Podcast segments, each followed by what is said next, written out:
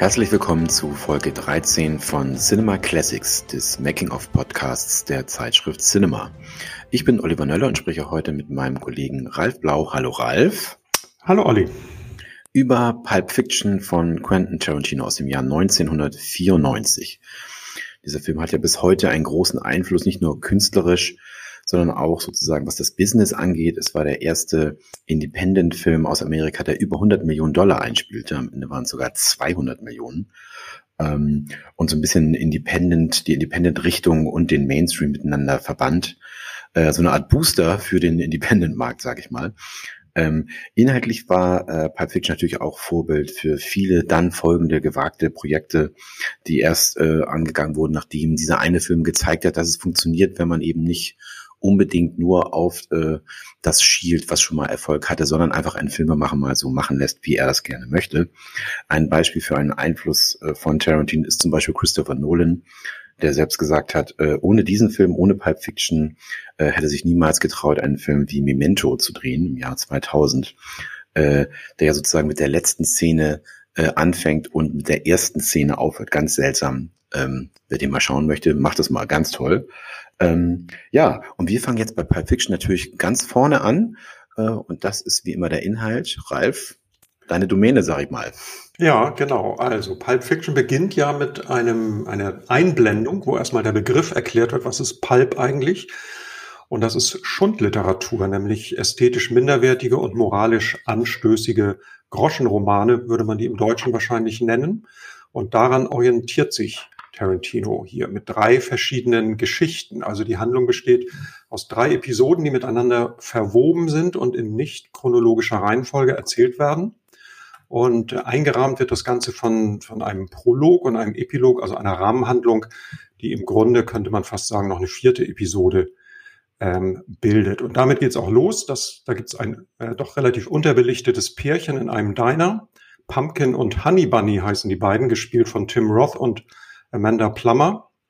Und die sprechen so über ihre Karriere als Kleinganoven und kommen dann, während sie da so sitzen und sich unterhalten, auf die Idee, dieses Schnellrestaurant zu überfallen und die Gäste auszurauben.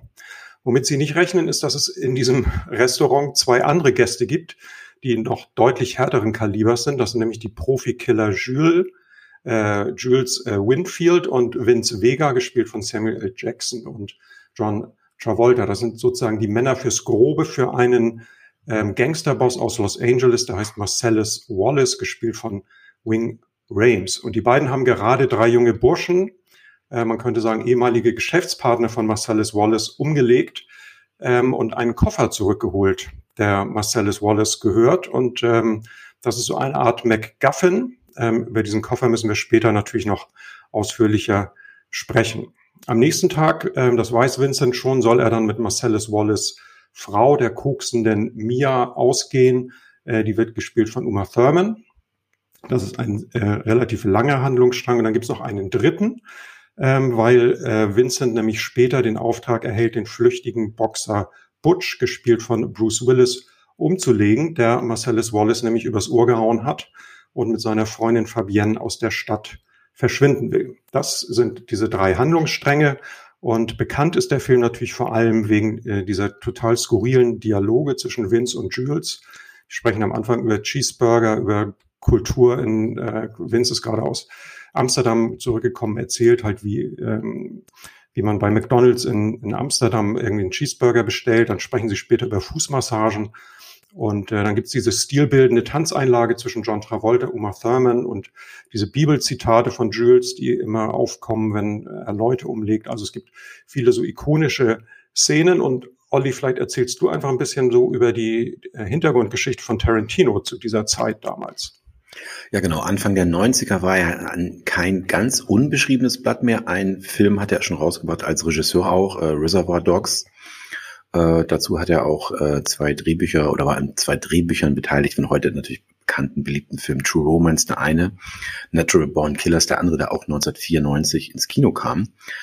Äh, aber unabhängig davon war, äh, waren diese Lebenssituationen von Quentin Tarantino eher dramatisch. Also er war völlig pleite, hatte kein, äh, besaß nicht mal ein Auto, was in Los Angeles äh, wirklich dramatisch ist, wenn man da sozusagen nicht von einem Punkt zum anderen kommt. Das ist besonders wichtig dort in dieser Stadt, die ja sehr in die Breite gebaut ist ähm, diese Ursprungsidee, äh, drei verschiedene Geschichten miteinander zu verbinden, hatte er schon sehr früh gehabt, sogar vor Reservoir Dogs.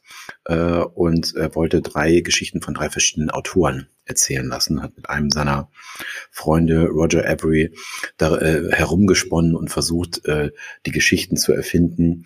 Äh, und das kennt man ja vielleicht auch noch die Zeiten, in denen er äh, in, bei Video Archives in diesem Videostore gearbeitet hat, ähm, in der South Bay, äh, unter anderem mit Roger Avery äh, und dort sozusagen Filme gesehen hat, Filme verkauft hat und so weiter, ist ja sehr berühmt, diese, diese Zeit von äh, Tarantino. Ähm, in Reservoir Dogs selber äh, kam ja schon ein Vic Vega vor. Jetzt haben wir einen Vincent oder Vince Vega. Auch interessant. Ähm, ähm, es hieß ja irgendwann einmal, dass es tatsächlich einen Prequel geben würde, welches die Vorgeschichte der beiden Brüder äh, erzählen soll. Dazu ist es aber nie gekommen. Aber allein die Tatsache, dass wir die beiden Brüder haben in verschiedenen Filmen, äh, hat mit anderen Dingen auch dazu geführt, dass viele Fans von einem Tarantino-Verse sprechen, also davon, dass alle seine Filme, die dann auch danach kamen, in irgendeiner Weise erkennbar miteinander zu tun haben. Ähm, das Drehbuch selber hat er äh, äh, in äh, Amsterdam geschrieben, also dann taucht dann ja auch im Film auf, äh, in den Dialogen. Auch Roger Avery hat ihn dort besucht. Ähm, allerdings war es dann relativ schwer, diesen Film mit diesen Ideen loszuwerden, das Drehbuch zu verkaufen und äh, Danny DeVito, äh, der Schauspieler, äh, hat da sehr, sehr, sehr geholfen. Er fand das super, das Drehbuch, das ist ihm in die Hände gekommen äh, und hat dafür gesorgt, dass der äh, Verleih TriStar eine Anschubfinanzierung gibt, ähm, 900.000 Dollar damals, viel Geld. Äh, die fanden dann den Film aber oder das Drehbuch zu dement, Zitat, äh, und dann hat der DeVito dafür gesorgt, dass äh, das Ganze zu Miramax ging, ähm, der äh, Produktionsfirma und dem Studio von Harvey Weinstein, die damals gerade an Disney verkauft worden waren. Äh, und das gibt, ist ja diese berühmte Anekdote, dass das äh, Harvey Weinstein dieses Drehbuch äh, in die Hände bekam, bevor er einen Atlantikflug antrat, also ins Flugzeug stieg. Und das erste, was er sagte, als er das Buch sah, äh, das sieht ist ja dick wie ein Telefonbuch. Er konnte sich nicht vorstellen, dass so viel Dialog äh, und Monologe über vier Seiten äh, einen intelligenten Film ergeben könnten. Hat dann aber während des Flugs dieses Drehbuch gelesen äh, und dreimal auch noch mit dem Kollegen von Miramax äh, telefoniert und zurückgerufen. Und auf diesem Flug quasi hat er sich dann komplett umentschieden. Als er das Drehbuch zu Ende gelesen hat, hat er gesagt, wir machen diesen Film. Äh, und so kam es dazu, dass äh, Quentin Tarantino zum zweiten Mal einen Film drehen konnte. Mhm. Interessant, interessant ist ja, dass ähm, Miramax tatsächlich zu der Zeit gerade an Disney verkauft worden war, die ja äh, für eine ganz andere Art von Film steht. Und ich glaube, Weinstein hatte auch ein bisschen Probleme, das Projekt durchzusetzen. Und äh, wenn ich mich richtig erinnere, hat er mit Jeffrey Katzenberg äh, darüber gesprochen. Der war, dem gefiel das Buch auch sehr gut, aber er hat gesagt, naja, es ist nicht gerade ein Disney-Stoff und hat ihn gebeten, bei der Umsetzung doch darauf zu achten, dass gerade die, die Szenen, die mit den Drogen zu tun haben, nicht zu drastisch werden was nicht unbedingt funktioniert hat, würde ich sagen. Ne? Nee, ähm, finde ich auch. äh, auch heute noch oder damals, als der Film rauskam, hieß es ja auch, oh mein Gott, die Gewaltszenen, dafür ist Tarantino ja auch berühmt, berüchtigt. Wobei ich tatsächlich finde, das war in äh, späteren Filmen viel deutlicher. Also gerade die äh, dann wirklich brutalen Szenen, man sieht es halt nicht. Also das, was sozusagen äh, äh, heutzutage eher möglich ist, dass man Stichwunden, sonst irgendwas, Schusswunden mhm. sieht. Äh, das ist gerade in diesem Film nicht der Fall. Nur äh, das ist natürlich dann gut, weil die Fantasie des Zuschauers angeregt wird. Viele Menschen haben damals gedacht, oh mein Gott, was für ein brutaler Film. Dieser Film ist es tatsächlich gar nicht so sehr. Ähm, wofür Tarantino auch steht, ist ja sozusagen eine endlose Reihe an Zitaten und Referenzen. Es gibt ja ganze Internetseiten, damals auch schon in den äh, mit, Mitte 90er, die sich damit beschäftigen, wo er all seine Ideen her hat. Das können wir natürlich hier alle gar nicht leisten, aber was ich interessant finde, ist ähm, allein die Story äh, kann man sozusagen, die er erklärt, die er erzählt, äh, kann man anhand von sieben äh, Noir-Filmen aus den 40er, 50ern auch erklären, sozusagen. Also sieben Quellen für seine Geschichte. Äh, das wollen wir beispielhaft hier mal tun. Ich finde das super interessant. Äh, du hast den Koffer schon angesprochen, ähm, Ralf. Da gibt es ja diesen Koffer, von dem man nicht genau weiß, was denn da drin wäre. Äh, das gibt's, äh, gab es in dem Film Kiss Me Deadly, auf Deutsch Rattennest, äh, einer der absoluten Lieblingsfilme ähm, von Quentin Tarantino. Dort am Ende stellt sich heraus, dass da eine Atombombe drin ist. Und äh, in Pulp Fiction leuchtet das Ganze ja auch. Mhm. Insofern mhm. ist das eine klare Referenz an diesen Film. Dann natürlich ganz berühmt äh, das äh, äh, Thema Paar auf der Flucht, Paare auf der Flucht. Das gibt es in Film Noirs und auch in anderen natürlich. Das haben wir äh, zum Beispiel bei Gefährliche Leidenschaft, Gun Crazy äh, im Original, aber auch in Filmen natürlich wie Bonnie und Clyde. Äh, Sie leben bei Nacht oder eben mit zwei Frauen, Velma und Louise dann den Boxer, der sozusagen einen, einen, einen eigenen Kampf, äh, einen eigenen verschobenen Kampf äh, ausüben muss. Das haben wir in Body and Soul oder Jagd nach Millionen. Auch berühmt die beiden Killer, die auf Jagd gehen und sich dabei miteinander unterhalten und in Diners rumhängen. Das haben wir in Die Killer, The Killers. Äh, Femme Fatale ist ein äh, absoluter, absolutes Muss in jedem Film noir. Berühmt wie in Frau, Frau ohne Gewissen, Double Indemnity äh, mit Barbara Stanwyck und natürlich anderen. Äh, und der übermächtige Gangsterboss, hier ist es wegen Rains, kennt man aus As Asphalt Dschungel oder äh, The Big Combo. Und eben auch interessant, diese nicht lineare, fragmentierte Erzählweise, auch das gab es in einem berühmten Film in äh, Kubricks The Killing oder Die Rechnung ging nicht auf. Wir sehen also, äh, die Filmbildung äh, von Quentin Tarantino ist exorbitant, da kommt, glaube ich, keiner gegen an. Mhm. Ähm, ich finde, der Vorwurf, ja, das haben wir alles schon gesehen, wo wir auch noch später drüber sprechen, trifft aber nicht ganz zu, weil wir haben Dinge vielleicht schon einmal gesehen, aber eben nicht so ähm, mhm. wie bei Quentin Tarantino. Und das ist das Tolle auch an diesem Film. Ja. Genau, dann können wir kurz sprechen über die Besetzung, ähm, weil ähm, Quentin Tarantino ja ursprünglich gar nicht mit Travolta in der Hauptrolle drehen wollte, sondern mit Michael Madsen. Das ist ja so ein bisschen so ein Leib- und Magenschauspieler von ihm, den er eigentlich in fast jedem seiner Filme besetzt hat. Für mich ein bisschen ein Rätsel. Ich bin nicht so ein Michael Madsen-Fan. Ich finde ihn relativ grobschlächtig und schwerfällig, aber Tarantino schwört auf ihn und hat ihm auch so über alle persönlichen Krisen hinweg die Treue gehalten.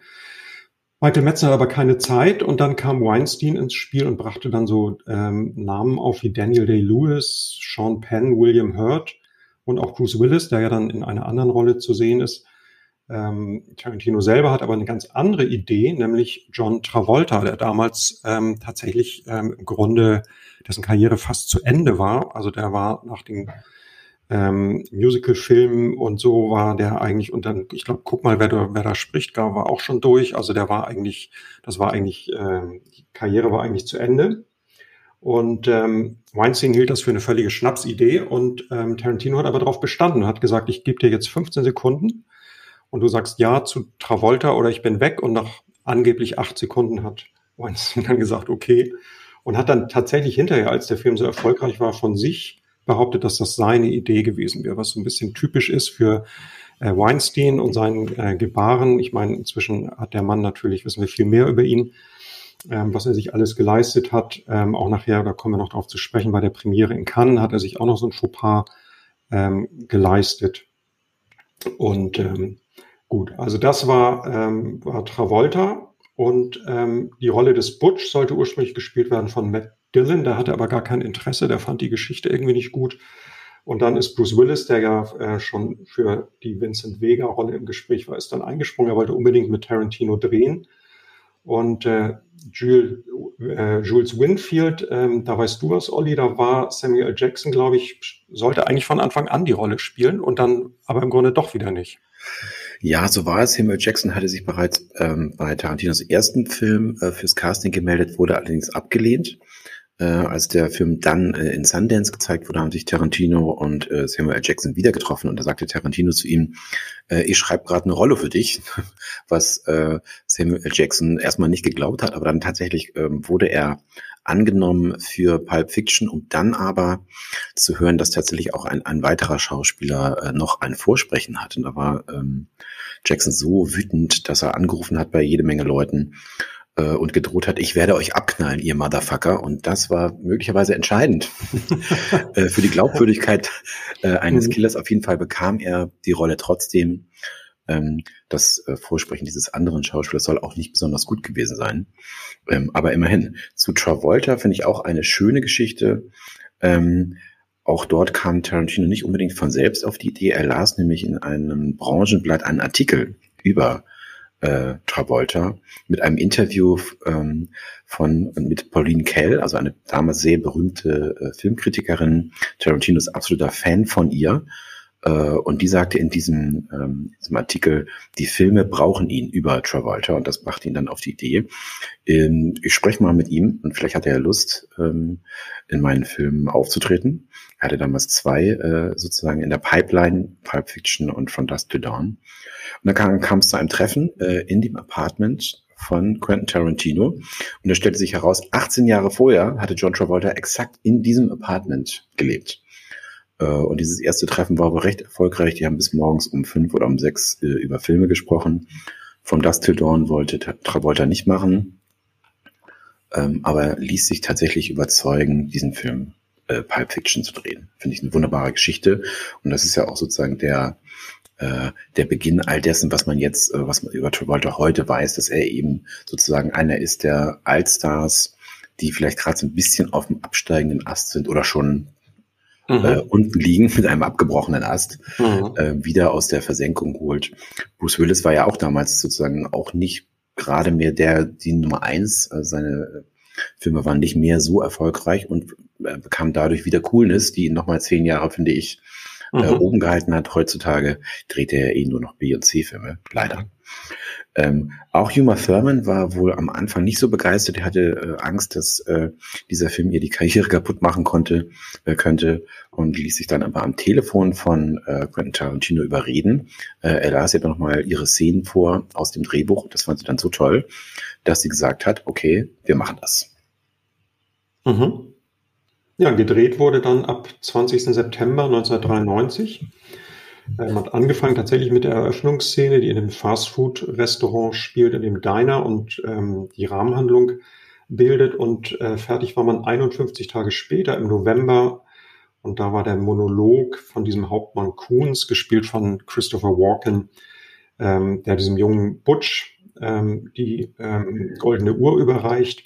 Das war sozusagen die Schlussszene, die sie gedreht haben. Ähm, es gab eine Einheitsgage, das gab es, glaube ich, so oft beim Film auch nicht. Jeder Schauspieler, der eine größere Rolle hatte, bekam 20.000 Dollar die Woche.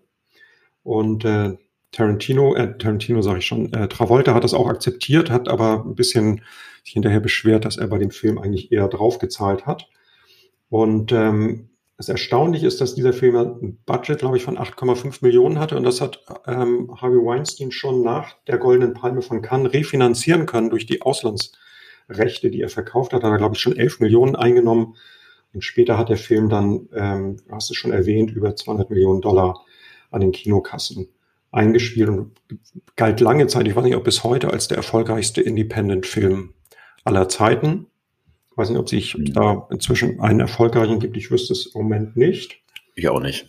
Ähm, Genau, dann wir können ja mal so die einzelnen Szenen durchgehen. Da gibt es bestimmt äh, viel zu erzählen über diese äh, einzelnen Episoden.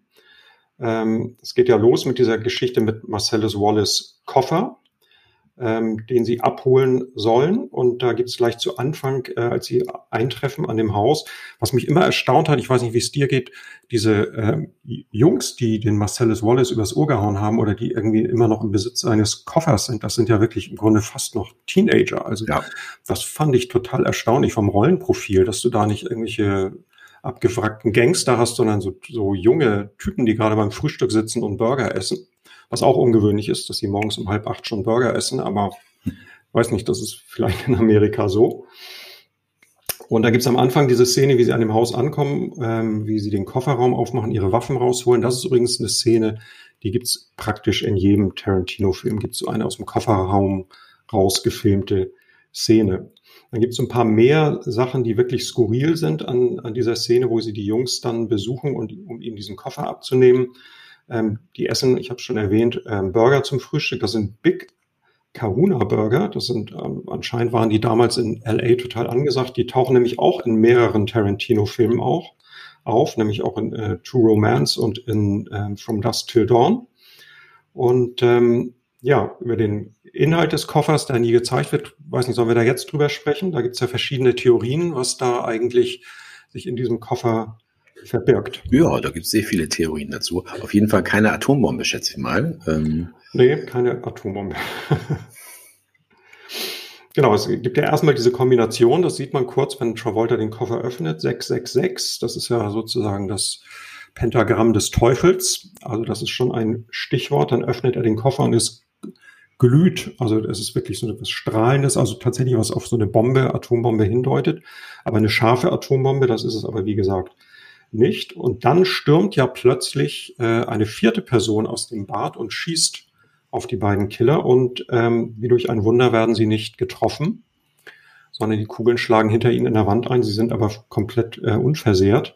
Und ähm, für den äh, Jewel ist das ein Wunder. Er beschließt dann auch seinen Job an den Nagel zu hängen und nicht weiter Leute umzubringen. Und er, er hat die Theorie, dass Gott quasi vom Himmel äh, herabgestiegen ist, um diese Kugeln zu stoppen, weil sie hm. ähm, sozusagen eine gekommen sind, um eine Seele zu retten. Und das führt eben zu dieser äh, bekannten Theorie, dass sich in diesem Koffer die Seele von Marcellus Wallace befindet, die er an den Teufel verkauft hat. Deswegen eben diese Kofferkombination. Das ist natürlich ähm, eine Theorie. Quentin Tarantino hat sich ganz bewusst nie dazu geäußert, hat das weder bestätigt noch. Ja. Aber ich denke, es ist relativ schlüssig, wenn man sich das so zusammenreimt. Es würde passen, eh, ebenso wie die äh, Fantheorie, dass quasi die Diamanten aus Reservoir Dogs jetzt dort drin sind, wenn man auf dieses Tarantino-Verse ja. äh, äh, ausgehen will. Oder was habe ich noch gefunden? Äh, der goldene Elvis-Anzug aus äh, True Romance, glaube ich, war das, ne? Ähm, dass der darin liegen soll. Deshalb glänzt es auch so. Mhm. Ähm, ja. Und ich, habe gehört, der erste Oscar ist schon drin. Und der erste Oscar, genau, der Drehbuch-Oscar. der Drehbuch-Oscar liegt schon hier im Koffer und leuchtet. Genau. Ähm, ja, dann gibt's die nächste Szene, das ist die Vincent Vega und Marcellus Wallace Wife heißt sie. Das wird auch in der Zwischenüberschrift so genannt. Das ist also die Szene, wo äh, Vincent mit der äh, Frau des Gangsters ausgehen muss. Und ähm, die beiden gehen zu einem, in ein, ein, so ein äh, Lokal, so mit 50er Jahre Flair, das heißt Jack Rabbits Slims. Das äh, gibt's tatsächlich, das taucht relativ oft auf in dem Film. Es wird immer Werbung gemacht im Radio. Also wenn Leute im Auto sitzen, Radio hören, läuft eigentlich immer Werbung für diesen Film. Und ähm, es gibt in diesem äh, Restaurant einen Kellner, den spielt Steve Buscemi. Das ist, äh, Kellner sind so verkleidet als Marilyn Monroe, Buddy Holly. Er spielt hier Buddy Holly. Und das Lustige ist, dass ähm, Steve Buscemi ja schon in Reservoir Dogs mitgespielt hat, Mr. Pink. Und ähm, als Mr. Pink hat er sich geweigert, in Reservoir Dogs einem Kellner oder einer Kellnerin Trinkgeld zu geben. Daraufhin hat äh, Tarantino ihn dazu verdonnert, hier nun selber einen Kellner zu spielen. Ja, und es folgt die Tanzszene mit diesem Tanzwettbewerb und die ist natürlich so eine weltberühmte Szene, gerade mit John Travolta als Grease mhm. und äh, Saturday Night Fever Star. Ähm, man weiß nicht allzu viel, ähm, wie das Ganze zustande kam. Also auf jeden Fall gibt es ja Szenen, aber ich glaube, es ist auch in dem Making-of zu sehen. Äh, und das ist auch typisch für die Arbeitsweise von Tarantino, der quasi neben der Kamera und manchmal sogar fast vor der Kamera schon steht und mittanzt und versucht, äh, ein bisschen Stimmung zu machen. Äh, Thurman soll sehr, sehr, sehr aufgeregt gewesen sein, ausgerechnet mit dem großen äh, mhm. Kino-Tanzstar äh, der 70er äh, dort im, äh, neben, neben ihm zu stehen und tanzen zu müssen. Ich finde, das sieht man ihr nicht an. Äh, und tatsächlich ähm, war äh, äh, Travolta auch einer, der sehr viel eigene Ideen eingebracht hat. Er kennt sich natürlich mit Tanzen aus und berühmt ist eben der, der Tanz The Batman. Das sind diese äh, Bewegung mit dem Arm, wo er mhm. Zeigefinger mhm. und Mittelfinger so abstreckt, vor die, vor die mhm. Augen so streckt. Das ist also direkt von, äh, von Travolta und das finde ich großartig. Noch heute, finde ich, kann man das anschauen und äh, man lacht sich kaputt. Mhm. Inspiriert ist das ja von einem äh, Film, den äh, Tarantino auch sehr schätzt, nämlich Außenseiterbande von Jean-Luc Godard. Da gibt es auch so eine Tanzszene und Außenseiterbande hat ja dann auch sozusagen den Namen geliefert für Tarantinos Produktionsfirma A Band Apart auf Englisch. Und was ich einfach skurril finde, ist, äh, das hatte ich vollkommen vergessen, dass ähm, Travolta wirklich, als sie auf die Tanzfläche gehen, seine Schuhe auszieht und in Socken tanzt. Und äh, ich finde überhaupt, also und das mit so einem heiligen Ernst äh, bewegt er sich da auf der Tanzfläche und hat dann dieses dieses Haschpapi-mäßige Hundegesicht die ganze Zeit dabei. Also das ist schon eine sehr sehr äh, skurrile Szene finde ich also ähm, interessant. Also, dass sie das so gedreht haben, ne? weil das ist so, es ist, ich finde, es ist ein ganz schmaler Grad, so zwischen ein bisschen äh, zum Fremdschämen und, und kultverdächtig. Also ja. so hart an der Grenze. Und ähm, um nochmal ein bisschen darauf einzugehen, auf diese ganzen Referenzen, die es in, in Tarantinos Filmen gibt, es gibt, ähm, bevor sie auf die Tanzfläche gehen, sitzen sie am Tisch und ähm, trinken was und da ähm, nennt ähm, Uma Thurman ähm, Travolta Cowboy und er sagt zu ihr Cowgirl. Das ist eine Anspielung auf zwei Filme, die die mal gedreht haben. Äh, Travolta hat einen Film gedreht, der heißt Urban Cowboy und ähm, Uma Thurman hat gespielt in Even Cowgirls Get the Blues. Und später, wenn sie dann kollabiert ist mit, diesen, äh, mit dieser, äh, dieser Überdosis an Drogen, ähm, dann fahren sie ja zu dem Kumpel von, ähm, ähm, von Travolta, um, um sie zu retten. Und dann äh, liegt sie da am Boden mit dieser, ähm, versuchen sie ja diese Adrenalinspritze in sie reinzurammen. Und während sie da am Boden liegt vor dem, ähm, vor dem Sofa, sieht man am Rand so ähm, einen Stapel Brettspiele stehen, zwei verschiedene äh, Spielekartons und das eine Spiel heißt Operation und das andere Spiel heißt Live. Äh, auch das so eine ironische Anspielung von Tarantino, was hier gerade in dieser äh, Szene passiert. Das ist übrigens ein Beispiel für die äh, wirklich extrem skurrilen Anschlussfehler in diesem Film. Da gibt es ganz, ganz viele. Ähm, äh, und zwar sieht man hier, wie diese Adrenalinspritze aufgezogen wird. Sieht man ganz deutlich, das ist so eine, so eine uralte Spritze aus Glas, wie man sie so aus den 40er Jahren, glaube ich, kennt und als Uma Thurman dann hochschreckt und diese ähm, Spritze in der Brust hat, sieht man ganz deutlich, dass es eine Plastikspritze ist. Hm. Und ähm, Travolta hat auch so einen roten Fleck auf, auf ihre Brust gemalt, um die Stelle zu treffen, wo er hinstechen muss. Und als sie dann äh, diese Plastikspritze in, in der Brust hat, ist dieser Fleck auch weg.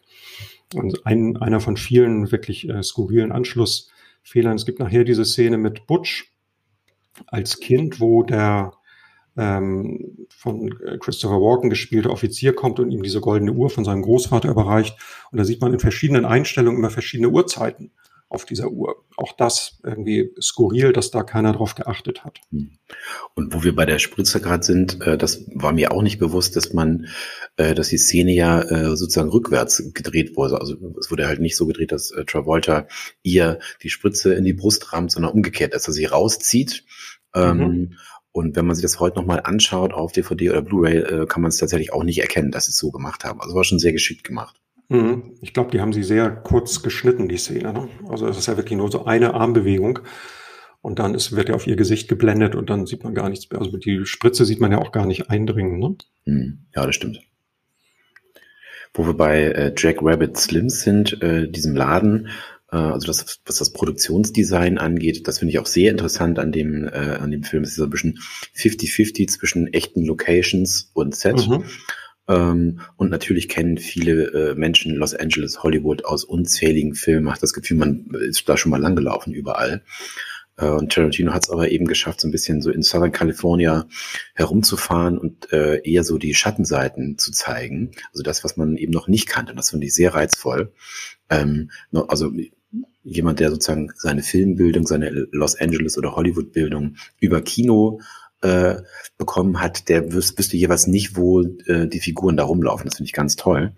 Und Jack Rabbit Slims, äh, umgekehrt, das war eben eine, äh, ein Set, der gebaut wurde, glaube ich, der teuerste Set äh, des Films großartig und auch da hatte äh, mhm. Tarantino eine ganz genaue Vorstellung davon, wie er äh, es haben will. Er hat den äh, Produktionsdesignern sogar richtig Filmtitel genannt. Guckt euch die an, das sind so Autorennfahrerfilme wie Speedway mit Elvis äh, oder äh, Rote Linie 7000 mit James Kahn und gesagt, passt mal auf, so sollt ihr das bauen. Mhm. Äh, und das äh, ergab dann sozusagen diesen sehr, sehr interessanten Look äh, eines Los Angeles, das man vorher im Kino so noch nicht gesehen hatte. Mhm. Dann gibt es ja das Ende dieser sogenannten Bonnie-Situation. Ähm, Bonnie-Situation erkläre ich gleich. Das ist ja quasi, äh, nachdem sie dann diesen Koffer geholt haben, haben sie ja kurioserweise, ich weiß gar nicht warum, einen dieser Jungs, die in diesem Apartment waren, den haben sie mitgenommen. Äh, ich weiß gar nicht, ob sie den äh, Marcellus Wallace nochmal vorführen wollen. Die anderen beiden haben sie ja erschossen und mit dem vierten hatten sie ja gar nicht gerechnet. Den haben sie auch umgelegt der sitzt und im Auto, Tarantino erschießt ihn dann aus Versehen, als Samuel L. Jackson über so einen Straßenhubbel fährt, geht die Pistole los und dann haben sie eine riesen Sauerei im Auto und äh, müssen einen Freund anrufen. Ähm, Jimmy heißt er, glaube ich, und der wird gespielt von äh, Quentin Tarantino selber. Er hat äh, tatsächlich überlegt, ob er diese Rolle spielt, weil eigentlich wollte er diesen äh, Lance spielen, diesen äh, Drogenhändler, bei dem äh, Uma Thurman dann äh, diese Adrenalinspritze bekommt. Den spielt Eric Stolz jetzt in dem Film und ähm, Tarantino ist dann irgendwann klar geworden, diese, diese Szene mit dieser Adrenalinspritze, das ist so heikel, ähm, dass er eigentlich da nicht auch noch vor der Kamera agieren kann, hat sich dann für die andere Rolle entschieden. Und äh, diese Bonnie, das ist äh, die Frau von dem Jimmy, die ist Krankenschwester und hat Nachtschicht und ähm, sie kommen jetzt eben bei ihm an, haben dieses völlig versaute Auto, die Leiche im, im Kofferraum und äh, sie wissen, es gibt einen riesen Ärger, wenn Bonnie nach Hause kommt und müssen diese ganze Situation jetzt abwickeln, bevor äh, die Frau nach Hause kommt. Und diese Bonnie, die gab es tatsächlich auch schon in einem anderen äh, Tarantino-Film, nämlich auch in Reservoir Dogs. Da gibt es ja einen dieser Gangster, Nice Guy Eddie heißt er, der wird von Chris Penn gespielt und der erzählt äh, bei einem dieser vielen Gespräche zwischen den Gangstern, erzählt er von einer Krankenschwester namens Bonnie. Und wen sie dann anrufen, das ist ein Cleaner, also jemand, der diese ähm, Sauerei sozusagen beseitigen soll. Und der wird gespielt von Harvey Keitel, Mr. Wolf heißt er hier. Und diese Rolle hat er tatsächlich auch schon in einem anderen Film gespielt, allerdings nicht von Terence, äh, äh, von Quentin Tarantino ist, ähm, nämlich in dem Film Codename Nina. Da hat er auch schon einen Cleaner gespielt.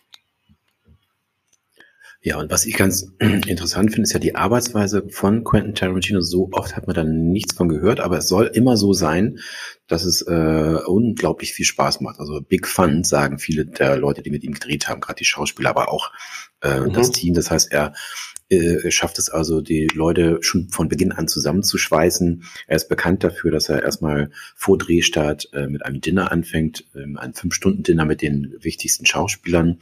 Und was er halt auch damals schon gemacht hat, sind Rehearsals. Das heißt, bevor gedreht wird, wird das genau einstudiert. Ähm, nicht viele Regisseure nehmen sich dafür heute noch die Zeit oder haben halt eine ganz andere, eine ganz andere Arbeitsweise und wollen eher, dass das Ganze ein bisschen spontan äh, und vielleicht auch mit äh, Intuition gemacht wird. Nein, er ist da eher perfektionistisch, macht vorher Rehearsals, damit jeder weiß, wie die Szenen dann aussehen soll. Was er damals noch nicht gemacht hat, sind diese äh, Vorführungen von Filmen. Da ist er ja heutzutage bekannt dafür, dass er meistens mhm. einmal die Woche, ich glaube mittwochs immer, äh, am Set dann Vorführungen äh, macht für das ganze Team. Und man schaut sich dann Filme an, die sozusagen Vorbilder äh, und Ideengeber sind für den Film, den man gerade dreht. Ähm, ich habe einmal äh, Quentin Tarantino interviewen dürfen. Da hat er auch ein bisschen davon erzählt. Das war damals zu Inglourious Bastards in Berlin. Äh, und da habe ich ihn auch gefragt, was äh, er denn für Filme äh, zeigt dabei. Äh, und dann hat er gesagt, ja, vor allen Dingen viele deutsche Filme aus den 20er Jahren.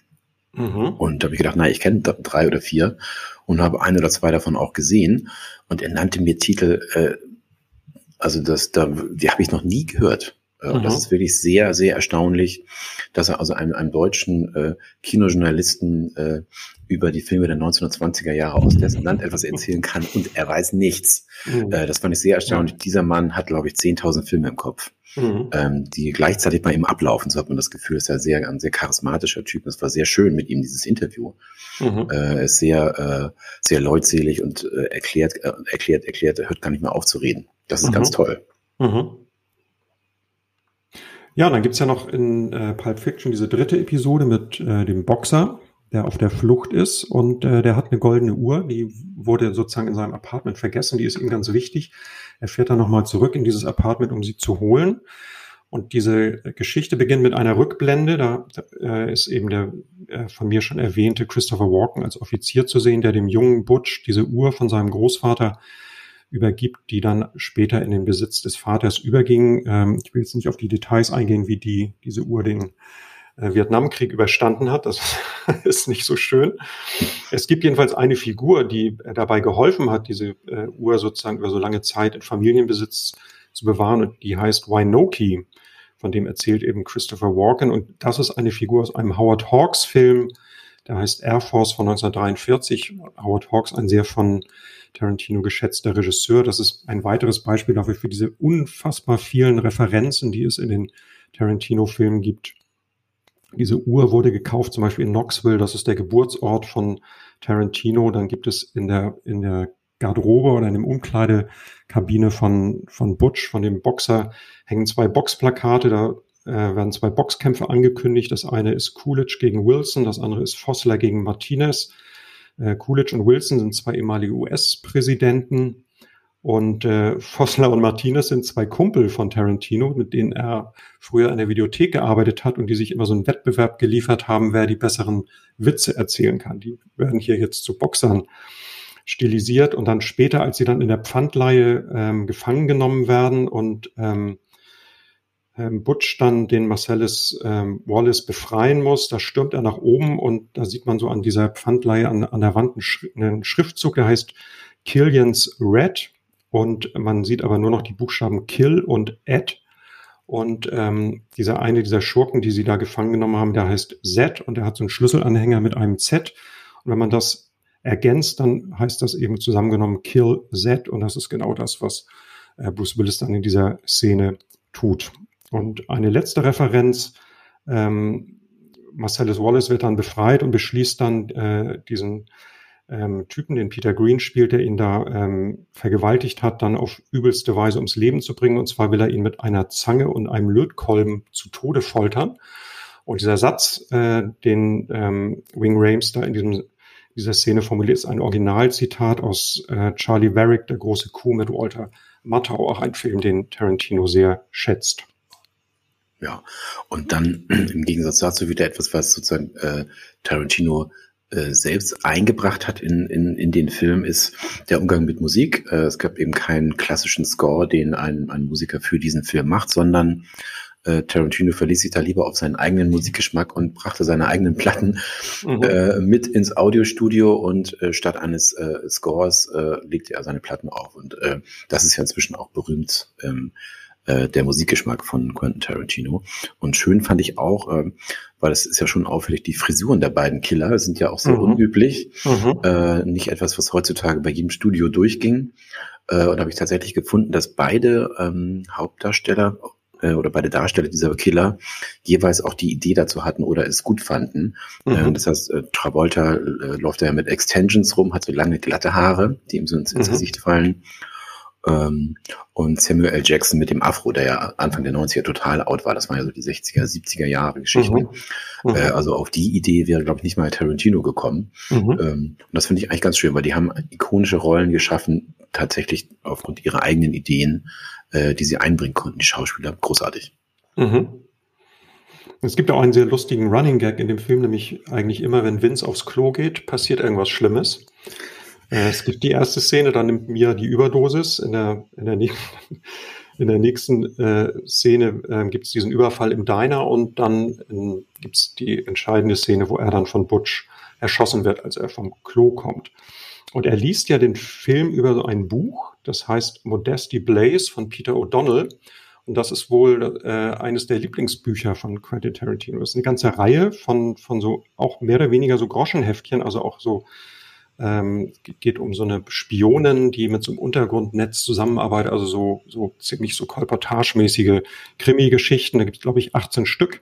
Ähm, die schätzt Tarantino sehr und das hat er hier sozusagen ein kleines Denkmal gesetzt mit ihm. Dadurch, das, weil das ist ja ungewöhnlich, dass so ein Killer, wenn der irgendwie unterwegs ist, er ständig ein Buch in der Hand hat und liest. Ähm, das war eben auch so eine typische Tarantino-Idee. Hm. Und wo wir bei Denkmal sind, äh, ja, heute die heutige Nachwirkung, die damalige Wirkung äh, von Pulp Fiction. Ähm, ja, dieser Film wurde ja sofort ikonisch, die Zitate, mhm. die Szenen, die Musik ähm, äh, und hatte auch noch äh, kommerziellen Erfolg. Also das ist, glaube ich, äh, sehr, sehr äh, selten sowas. Äh, er war so eine Art Ein-Mann-New Wave, würde ich das formulieren. äh, und ist es geblieben, finde ich, bis heute. Oder was hast du, Ralf? Wie, findest Find du, wie schätzt du diesen Film heute ein? Ich habe ihn mir jetzt nochmal angeguckt, habe ihn lange nicht gesehen und war sehr erstaunt. Ich bin eigentlich eher Jackie Brown-Fan. Das war ein Film von Tarantino, der mir immer besser gefallen hat, aber ich habe ähm, jetzt muss ich sagen, Pulp Fiction tatsächlich wiederentdeckt. Und ähm, man merkt auch, dass er einfach diese Art, diese Erzählstrukturen aufzusprengen, dieses, dieses ähm, nicht lineare Erzählen, diese satirisch überspitzten äh, Gewaltszenen so mit Humor vermischt und so. Das ist ja im Grunde durch Pulp Fiction alles begründet worden. Äh, diese grotesken Zufälle, die da passieren, ich habe es schon erwähnt, mit, dem, mit der Toilette, mit diesem tödlichen Schuss im Auto. Ähm, das ist richtig klassische Tarantino-Schule, die hier in Pulp Fiction, ein bisschen auch schon Reservoir Dogs, aber in Pulp Fiction eigentlich so richtig ähm, so eine Tradition gebildet hat, die bis heute nachwirkt und die ja viele Filmemacher auch bis heute noch nutzen. Ja, also mir hat es auch jetzt äh, nach dem Wiedersehen nach vielen, vielen Jahren, ich weiß gar nicht, wenn ich ihn zum letzten Mal gesehen habe, bestimmt 20 Jahre her, äh, eigentlich noch besser gefallen als damals. Und ich finde es halt wunderbar, die beiden Killer. Äh, Let's get into character ist fast mein Lieblingsspruch. äh, wenn die dann sagen, okay, wir sind ja Killer, dann kommen wir jetzt wieder in unsere, in unsere Figuren rein. Das ist ja das, was man postmodern nennt. Das heißt, die Figuren wissen, dass sie äh, mhm. sozusagen in einem Film spielen. Äh, mhm. Und das ist einfach wunderbar. Das ist, äh, ja, diese Komik gefällt mir sehr gut. Ich finde den also heute noch besser als damals. Und man müsste jetzt auch nochmal Jackie Brown gucken, weil mir ging es damals auch so, dass ich Jackie Brown besser fand, als der rauskam. Ähm, Jetzt traue ich mich fast nicht, den nochmal zu sehen, mhm. äh, weil nochmal besser als Tarantino, als der äh, Pulp Fiction heute, das geht wahrscheinlich nicht.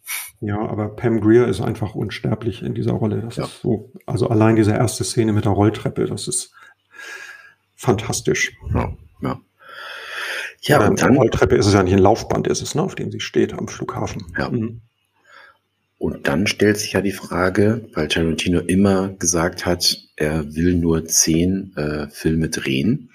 Wenn man mal ganz genau zählt, sind wir eigentlich schon bei zehn. Mhm. Äh, und es gäbe keinen mehr, außer äh, man sagt Kill Bill 1 und 2 äh, zählt man zusammen, dann hätten wir neun. Das heißt, eine, einen haben wir noch, äh, mhm. auf den wir uns freuen können. Ralf, was meinst du? Was würdest du denn gerne von, von Quentin Tarantino noch mal sehen?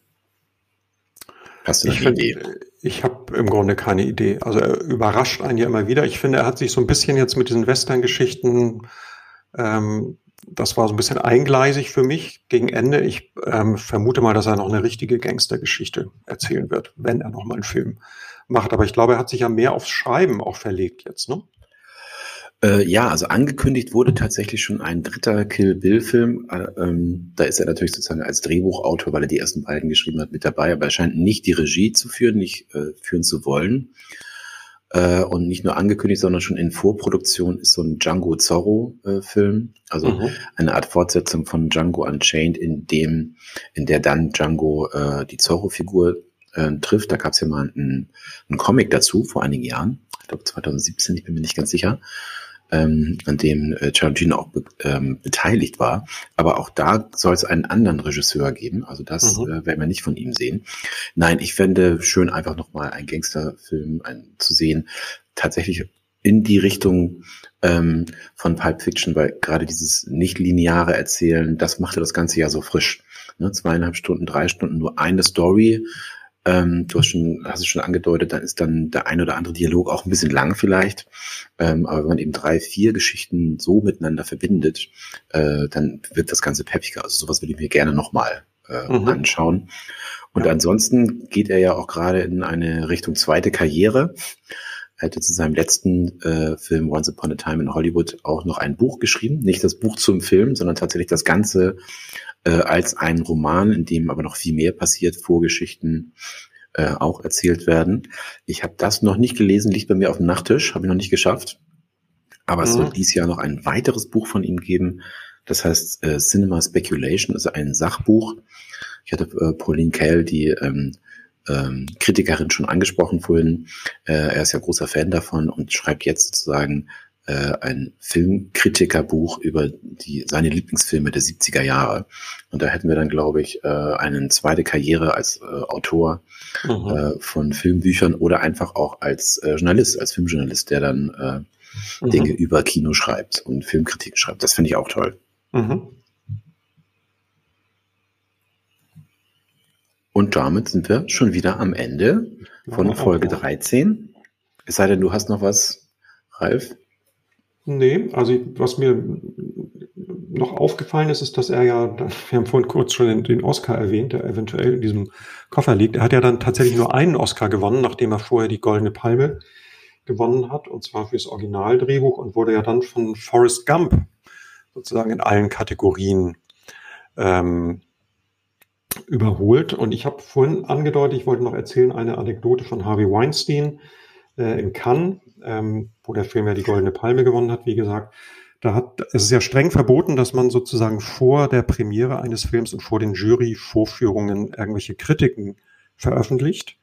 Ähm, das hat Harvey Weinstein überhaupt nicht interessiert. Er hat gesehen, ah, in der New York Times steht schon was über Pulp Fiction, hat das kopiert und der, den Jurymitgliedern aufs Hotelzimmer legen lassen, bevor sie den Film gesehen haben. und ist tatsächlich damit durchgekommen. Also man könnte denken, das äh, stößt dann irgendwie auf Ablehnung bei den Jurymitgliedern, aber die haben, fanden den Film dann anscheinend tatsächlich so toll, dass sie ihn dann auch prämiert haben. Und ähm, Harvey Weinstein war ja berüchtigt für solche äh, Strategien, hat ja auch bei den Oscars, äh, Oscar-Kampagnen irgendwie äh, mit harten Bandagen gekämpft. Und äh, Olli, dazu hast du eine Geschichte gemacht in der neuen Cinema. Genau, also zum äh, zu den Oscars. Die Verleihung ist ja äh, Ende des Monats. Haben wir jetzt eine Geschichte, kommt in, in zwei Wochen am Freitag raus. Und tatsächlich ist ja äh, Tarantino, äh, Quatsch, Tarantino, äh, Harvey Weinstein derjenige, der so ein bisschen die Guerilla-Taktik äh, äh, erfunden hat bei äh, beim Kampf um die Oscars, also sehr viel Geld investiert hat und auch die eine oder andere Schmutzkampagne gegen die gegnerischen Filme lanciert hat. Äh, das ist eine sehr, sehr interessante Geschichte. Wir haben dann ein tolles Interview mit einem äh, PR-Berater, der für Oscars, sozusagen für die Oscars, ähm, die Studios und einzelne Stars berät und äh, sehr, sehr interessante, harte Dinge ähm, über die Oscars sagt. Also wen das interessiert, äh, gerne mal in die neue Cinema schauen. Äh, wir hoffen aber, dass es dieses Jahr auf jeden Fall nach Qualität entschieden wird. Da sind ja einige spannende Filme äh, äh, dabei, deutlich mehr als im letzten Jahr. Wegen Corona war das ja sehr ausgedünnt, äh, das Angebot, was diesmal deutlich ähm, besser ist. Da sind wir sehr gespannt drauf. Und da sind wir jetzt an unser Ende gekommen, mhm. was Pulp Fiction angeht. Ähm, das nächste Mal, Folge 14, da geht's dann um Alien, den Horror-Sci-Fi-Klassiker von 1979. Und damit sagen wir Tschüss. Tschüss.